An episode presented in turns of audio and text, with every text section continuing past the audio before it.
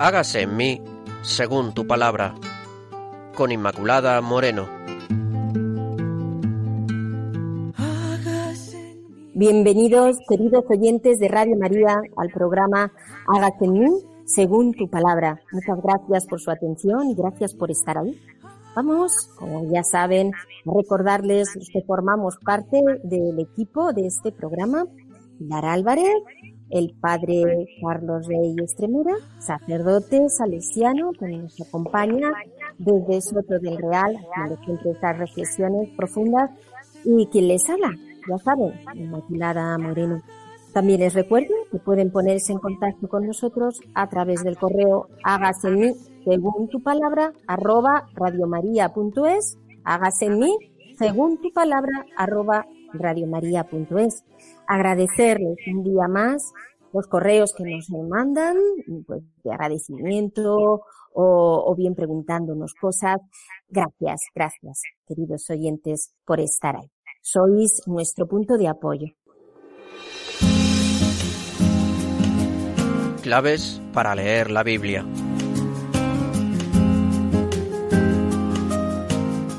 Y vamos a pasar. Entonces, hoy, el tercer Isaías, una realidad abierta.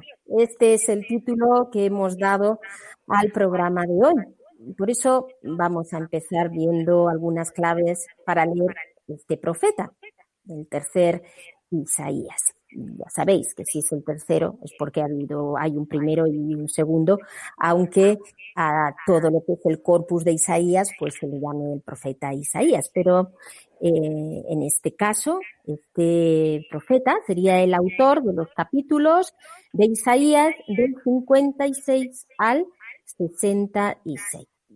¿Dónde nos encontramos? ¿En qué momento histórico? Bueno, pues los primeros repatriados, cuando llegan no han encontrado precisamente un paraíso, hablamos también de la época de la reconstrucción, sino pues encuentran una tierra pobre y, y, en ruinas, porque los trabajos de reconstrucción del templo se detienen, apenas concluidos los cimientos, y los repatriados a lo mejor pensaban con reconstruir con todo esplendor el templo, pues se tienen que establecer y restablecen el culto poniendo el altar para realizar, pues ya a partir de ese momento del culto, pero de una forma muy elemental.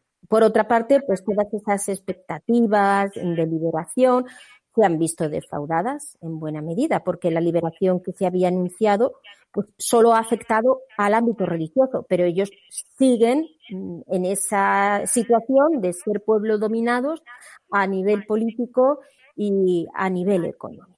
En fin, se encuentran con esta, nos encontramos con esta situación, en esta época en la que el tercer Isaías eh, empieza su predicación, vamos, desarrolla su predicación. Primero están los judíos llegados del exilio. Luego están los judíos que habían quedado en el país, muchos de ellos fieles, pero otros entregados a las prácticas idolátricas.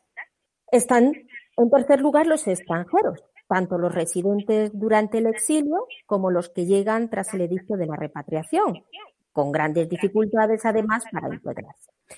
Y por último están los judíos que no vuelven inmediatamente, dando origen así a lo que se ha llamado la diáspora. Aún así se los tendrá en cuenta, pensando en su futura integración con la comunidad reunificada. Y a esta situación, que ya ven ustedes que es compleja y difícil, a este grupo heterogéneo y a menudo desunido y a los múltiples problemas que provoca esta tarea de la restauración, pues tiene que enfrentarse este profeta anónimo al que conocemos como el tercer Isaías. Según se desprende de la lectura de su obra, el objetivo último de la actividad del profeta, pues es la formación de un pueblo o una comunidad que agrade al Señor y que sirva a Dios, pero el profeta se tiene que enfrentar sobre todo a cuatro dificultades. La decepción y el desánimo que padece el pueblo, provocados por el retraso de la liberación plena. El mal de la idolatría, que parece un mal endémico porque mm, no, no, no desaparece.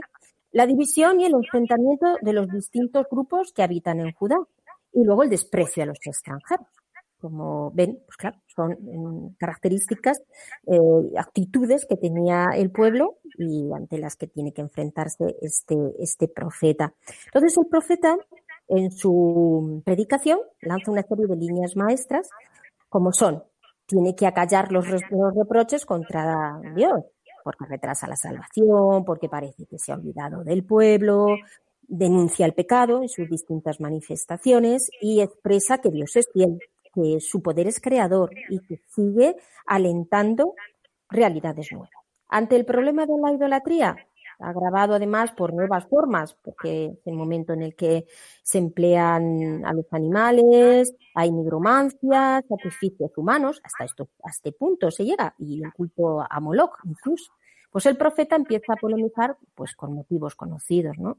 Que los ídolos son falsos, eh, la impotencia de los ídolos frente al poder de Dios, que es el Dios verdadero. Ante el problema de la división y el enfrentamiento de los distintos grupos y crímenes, pues el profeta denuncia con fuerza la situación y proclama que es incompatible con la alianza todas esas divisiones y esas injusticias. Y por último, ante el problema del rechazo y el desprecio de los extranjeros, pues el profeta abre una profunda reflexión con tres tipos de conclusiones.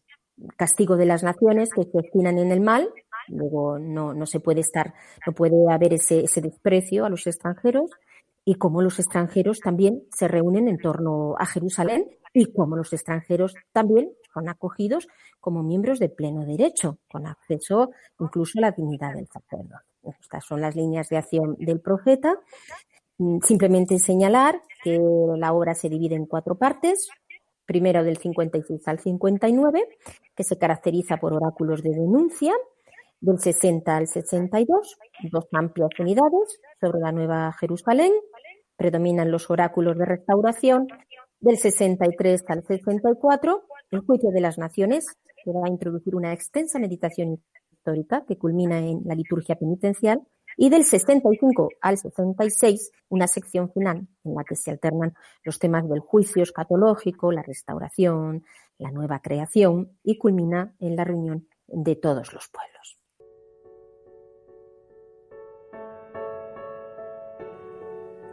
Vamos entonces a escuchar el texto. Isaías 65 del 17 al 25.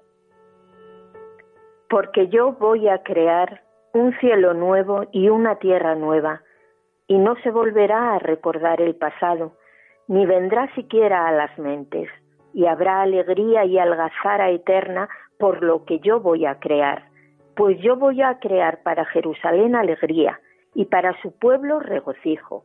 Sí, me alegraré en Jerusalén, me regocijaré en mi pueblo, y ya nunca se oirá en ella voz de llanto ni grito de lamento. Ya no habrá allí recién nacido que viva solo pocos días, ni anciano que no culmine sus años, sino que morir a los cien años será morir joven, y no llegar a los cien años será señal de maldición.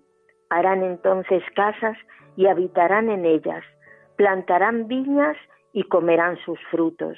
No construirán para que lo habite otro, no plantarán para que otro lo coma, porque como la duración de los árboles serán los días de mi pueblo, y mis elegidos disfrutarán de la obra de sus manos. No se afanarán en vano, ni engendrarán hijos destinados a la muerte, porque serán una raza bendita del Señor y con ellos su estirpe. Incluso antes de que me llamen, yo responderé, y estando aún hablando, serán escuchados. El lobo y el cordero pastarán juntos. El león comerá paja como el buey, y la serpiente se alimentará de polvo. No se hará ya más mal ni daño en todo mi santo monte, oráculo del Señor.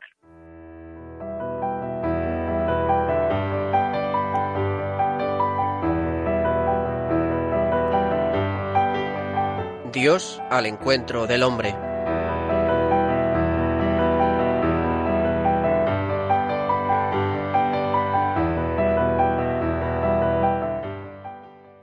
Vamos ahora a dar paso al Padre, Padre Carlos Reyes Primera. Escuchamos su reflexión.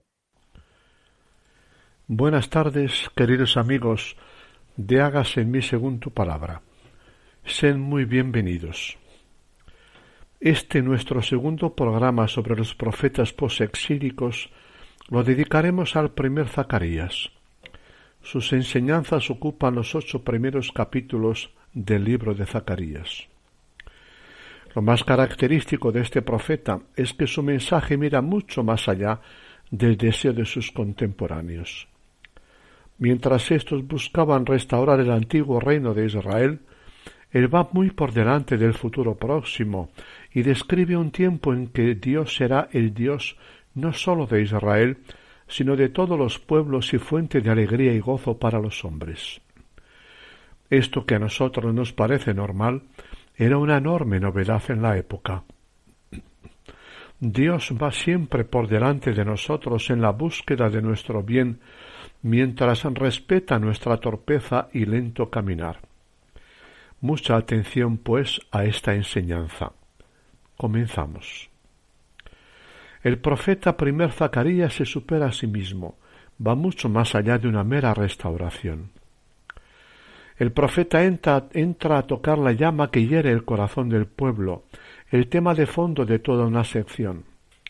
Hemos encontrado la tierra entera en paz y tranquila, pero la paz imperial impuesta por la nueva gran potencia Persia no colmaba las expectativas de los judíos al retornar de Babilonia.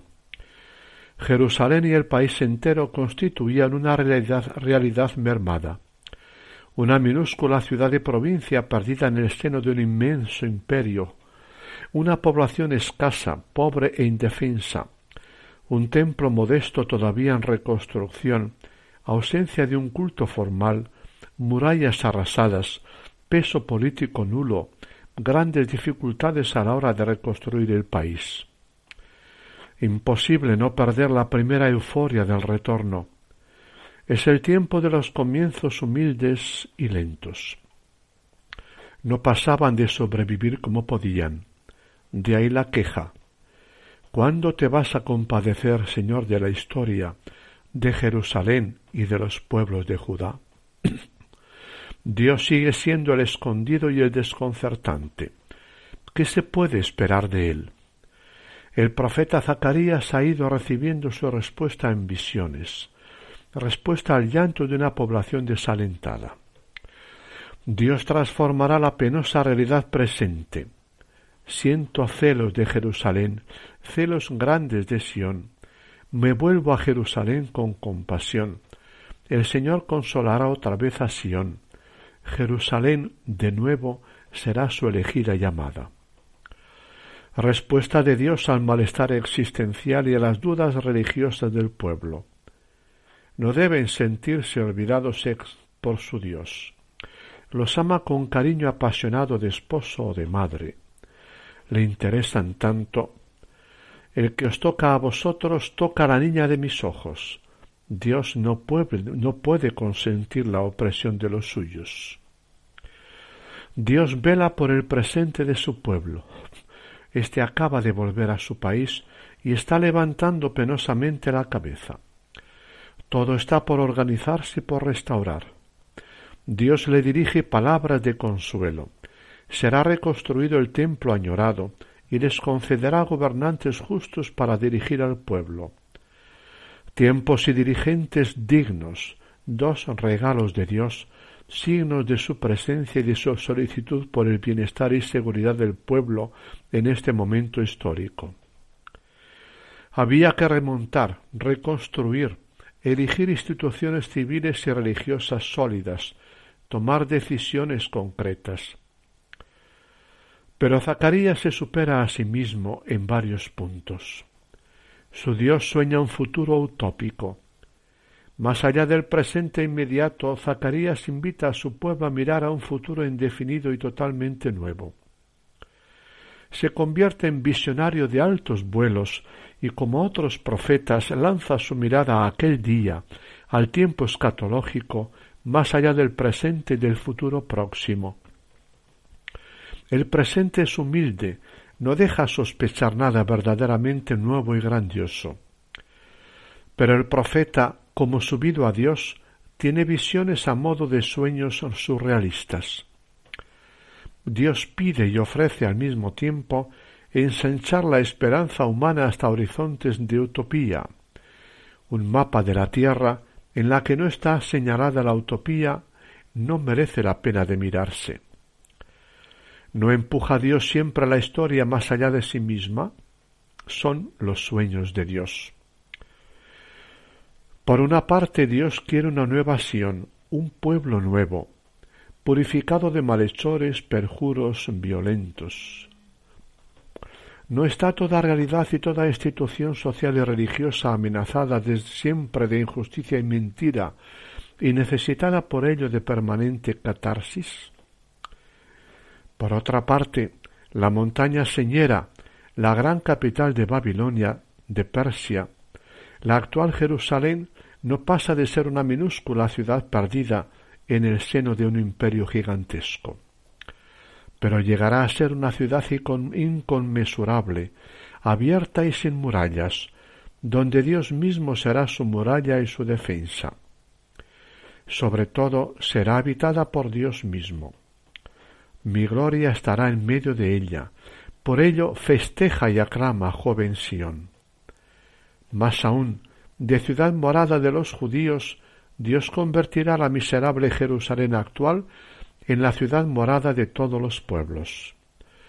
Estos se incorporarán al Señor y serán pueblo mío. En Sión Dios será Dios de todos. Fuera toda barrera y frontera étnica, fuera todo exclusivismo. El Dios de la humillada Judá será el Dios de todos los pueblos estos tendrán ante él los mismos derechos y privilegios. Aquella Sión será como una piedra preciosa ante la que se dirá qué bella, qué bella. Es la utopía de la Sión escatológica. Gracias a los profetas de los siglos VI a IV antes de Cristo, Judá se está abriendo a una visión universalista. Todos los pueblos están llamados a pertenecer al pueblo de Dios pues los ama a todos. La tercera parte del primero, primer Zacarías, capítulos siete y ocho, subraya en pasajes extraordinarios temas hondos la fe, la alegría, la justicia y la esperanza. Si Dios se hace presente en la historia como fuente de vida y gozo, fuera el ayuno y las tesis. Toca vivir la alegría. Ha llegado la hora del nuevo cariño de Dios. No tiene sentido el ayuno. Todo el programa de vida es alegrarse con su amor y practicar la justicia. El ayuno se cambiará para Judá en gozo y alegría y festividad. Amad la sinceridad y la concordia. Las palabras de Zacarías parecen anticipar el Evangelio de Jesús. Dios, puesto a amar y a salvar al ser humano, pide creer en su don, vivir la alegría como primer mandamiento. Y como segundo mandamiento, practicar la justicia si se ha entendido a un Dios amor. Juzgad según derecho, que cada uno trate a su hermano con piedad y compasión. No oprimáis a viudas, huérfanos, emigrantes y necesitados, que nadie maquine maldades contra su prójimo. En el capítulo octavo remacha su programa social. Esto es lo que tenéis que hacer. Decir la verdad al prójimo, juzgar con integridad en los tribunales, no tramar males unos contra otros, no aficionarse al perjurio. Pues yo detesto todo esto, dice el Señor. Más allá del presente y del futuro próximo, mirad al futuro lejano. Esperad el mundo nuevo apenas imaginable que Dios proyecta para los seres humanos. Él cambiará radicalmente la historia.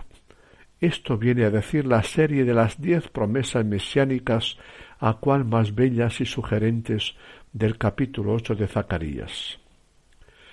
Dios es novedad para el ser humano, recrea y transforma la realidad humana. Sucesivamente significan cariño apasionado de Dios por su pueblo, su vuelta al templo que lo habían abandonado, prosperidad, fiesta y gozo compartidos por jóvenes, ancianos y niños. Lo que no es posible para el hombre es posible para Dios. Tras la prueba y el divorcio, la nueva alianza entre Dios y el pueblo. El Dios que parecía juez y castigador es en realidad el Dios amor y salvación. Y para acabar, el despreciable pueblo judío actual atraerá así a todos los pueblos gracias a la belleza y verdad fascinantes de su Dios presente entre ellos. No es la grandeza ni la belleza del pueblo, ni de la ciudad, ni del templo. Es Dios el que convence y atrae, como el Jesús de los Evangelios. El mensaje del primer Zacarías toca las entrañas del ser humano. La alegría, su dimensión lúdica y afectiva. El ser humano es vocación de gozar. Ha sido creado para la felicidad. Gracias, ¿cuáles son los caminos sabios que conducen a la misma? La justicia, su dimensión ético-social, el buen funcionamiento de la sociedad. La felicidad, en solidaridad con los demás y con la misma naturaleza, es el camino sabio a la misma. Y la esperanza, su dimensión proyectiva, el ser humano es más que su presente y que su futuro próximo. ¿No abriga sueños de infinitud? Desde Zacarías la esperanza comienza a adquirir dimensiones ilimitadas. En esta época se dibujó el horizonte de una espera escatológica que rebasaba los límites de la historia meramente política y confería un sentido cada vez más claro a la propia existencia humana. La religión bíblica responde a las tres dimensiones más profundas del ser humano. Los especialistas dividen en dos el actual libro de Zacarías. En primer lugar, los capítulos 1 a 8, atribuido al profeta de los años 520 a 518 a.C., llamado el primer Zacarías. Combina oráculos proféticos con ocho visiones al modo de Ezequiel. Desconcertante su estilo visionario, con ribetes surrealistas. Prepara el terreno al género apocalíptico de Daniel. Es el eslabón entre los profetas y la literatura apocalíptica. Junto con Ezequiel, Zacarías será uno de los libros más inspiradores para el autor del Apocalipsis cristiano. Y en segundo lugar, Zacarías capítulos nueve a catorce, atribuido a un segundo Zacarías o a varios profetas anónimos. Concluimos aquí, mis queridos amigos, en nuestro programa de hoy. Resumimos su mensaje en dos breves frases. Dios es un Dios de todos y no sólo de algunos, y su acción en la historia es fuente de alegría y de gozo. Espero que esta enseñanza os haya servido para ver, como en un espejo, qué estrechos e ilimitados son nuestros deseos y proyectos de futuro, y lo infinitamente más amplios y esplendorosos que son los de Dios. Nuestro próximo encuentro lo dedicaremos al tercer Isaías, que nos hablará de la promesa de Dios de unos cielos nuevos y una tierra nueva, y del tipo de culto que desea, el amor al prójimo. Son temas de gran interés y profundidad, como veis. No os lo perdáis. Nosotros estaremos aquí esperándoos. Hasta entonces, un gran abrazo. Muchas gracias, Padre Carlos, por el trabajo que realiza en cada programa, yendo al fondo de los textos. Les recuerdo que estamos en el programa Hágase según tu palabra. Es un programa de teología bíblica, espiritual. Pretendemos que a través de los textos eso nos sirva sobre todo para nuestra experiencia de vida. Y les recuerdo también que estamos hoy hablando del tercer Isaías, que pueden establecer contacto con nosotros a través del correo electrónico hágase en mí, según tu palabra, arroba radiomaria.es.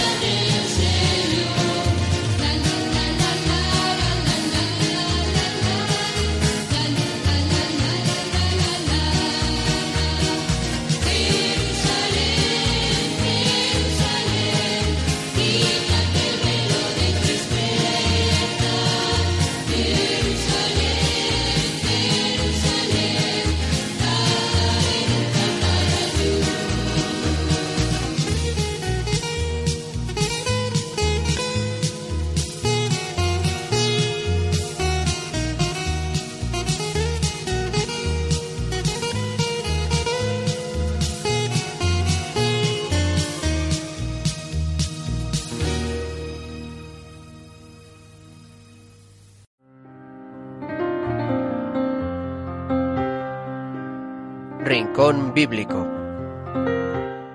Vamos a dar paso también a nuestra hermana Pilar, que seguro que además de leer el texto, ella lo ora y lo saca jugo. Así que vamos a escuchar lo que hoy el Señor le ha puesto. Pilar, cuéntanos. Pues, sí, mira, yo, eh, queridos oyentes, es que esto es maravilloso, porque aquí hay una parte del texto donde Dios eh, un poco como que se define a él mismo, ¿no? Él es el Dios creador, Dios es el único que es capaz de sacar de la nada algo nuevo y maravilloso. Pero además es un Dios que es Señor del tiempo, de tu pasado, de tu presente y es Señor de tu futuro y es el Señor de la historia. No nos equivoquemos pensando que ciertos poderes o algunas personas o son señores de la historia, no. El único Señor de la historia es Dios y es el Señor de la memoria, es el Señor de tu memoria y de la mía. Es para, para el que cuando Él quiere ya nada ni vendrá a las mentes, no, no volverá a recordar el pasado, y es el Señor de la alegría, es el Señor que es capaz de crear alegría y algazara eterna, no pasajera, de esa que hay en el mundo y que obtenemos a veces de las cosas o de las personas. No, es Él crea una alegría profunda basada en la paz y se alegra con nuestra alegría. Y nos propone un, futuro pues lleno de felicidad y, y nos lo presenta pues alejando todo aquello que nos hace sufrir normalmente. Dice que en esa nueva situación ya no habrá ni voz de llanto, ni grito de lamento, y luego tiene unas imágenes que son maravillosas, porque son tremendamente humanas. Ya no habrá allí recién nacido que viva solo pocos días, ni un anciano que no culmine sus años. Eh, esto es muy importante por el significado tan humano que tiene. Y luego nos habla de que los planes, los planes buenos que el hombre tiene tantas veces y que no llegan a realizarse y que nos producen amargura, en ese, en ese nuevo sitio que el Señor nos prepara, los planes esos se cumplirán, harán entonces casas y habitarán en ellas, plantarán viñas y comerán, comerán de sus frutos, no se afanarán en vano, cuántos años hemos pasado lo mejor de nuestra vida trabajando para, para luego no vemos ningún resultado. Pues en este, en este luego, nuevo lugar al que el Señor nos, nos lleva, pues no habrá amargura y solo será felicidad y una paz inmensa.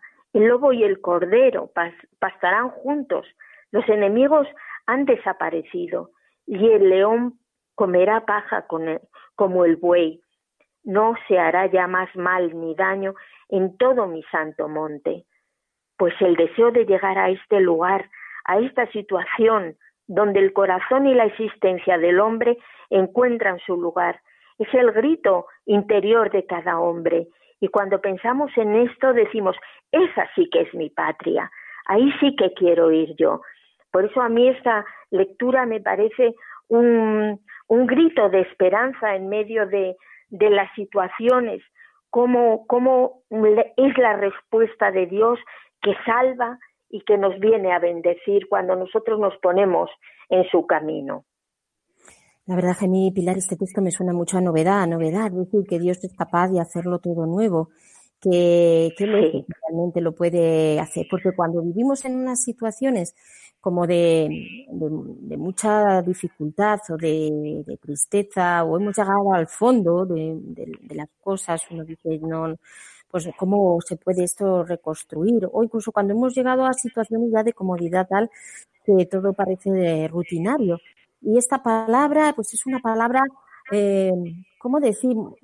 es como me resuena mucho a espíritu. Yo diría detrás de la palabra novedad, diría la palabra espíritu, indicando pues la fuerza de Dios para generar y para, para hacer que, que esa novedad no, nos resulte con un horizonte infinito donde, donde todo adquiere una perspectiva de luz eh, distinta y, y, y, nueva, ¿no? Entonces, pues bueno, queridos oyentes, les dejamos también a ustedes ahí el texto porque esperamos que el programa les ayude, entre otras cosas, pues también a, meditar y a que también ustedes, por supuesto, se dejen llevar por el espíritu y, vayan reconstruyendo los textos según el espíritu pues lo haga conocer.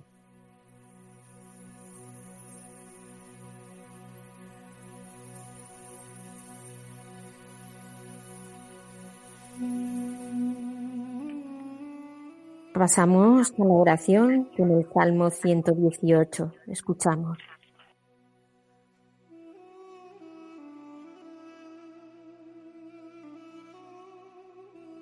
Dad gracias al Señor porque es bueno, porque es eterna su misericordia. Diga la casa de Israel, eterna es su misericordia. Diga la casa de Aarón, eterna es su misericordia. Digan los que temen al Señor, eterna es su misericordia. En el peligro grité al Señor, y el Señor me escuchó poniéndome a salvo. El Señor está conmigo, no temo. ¿Qué podrá hacerme el hombre? El Señor está conmigo y me auxilia. Veré la derrota de mis adversarios. Mejor es refugiarse en el Señor que fiarse de los hombres. Mejor es refugiarse en el Señor que fiarse de los jefes. Todos los pueblos me rodeaban. En el nombre del Señor los rechacé. Me rodeaban cerrando el cerco. En el nombre del Señor los rechacé. Me rodeaban como avispas, ardiendo como fuego en las zarzas. En el nombre del Señor los rechacé. Empujaban y empujaban para derribarme, pero el Señor me ayudó. El Señor es mi fuerza y mi energía. Él es mi salvación. Escuchad, hay cantos de victoria en las tiendas de los justos. La diestra del Señor es poderosa, la diestra del Señor es excelsa. No he de morir, viviré para cantar las hazañas del Señor. Me castigó, me castigó el Señor, pero no me entregó a la muerte. Abridme las puertas de la salvación y entraré para dar gracias al Señor. Esta es la puerta del Señor. Los vencedores entrarán por ella. Te doy gracias porque me escuchaste y fuiste mi salvación. La piedra que desecharon los arquitectos es ahora la piedra angular. Es el Señor quien lo ha hecho. Ha sido un milagro patente. Este es el día que hizo el Señor. Sea nuestra alegría y nuestro gozo Señor, danos la salvación. Señor, danos prosperidad. Te alabamos y te bendecimos, Señor. Te alabamos y te bendecimos porque tú nos das la salvación y ese es el don más grande que nos puedes dar, Señor. Por eso te alabamos. Gloria a tu nombre por siempre, Señor.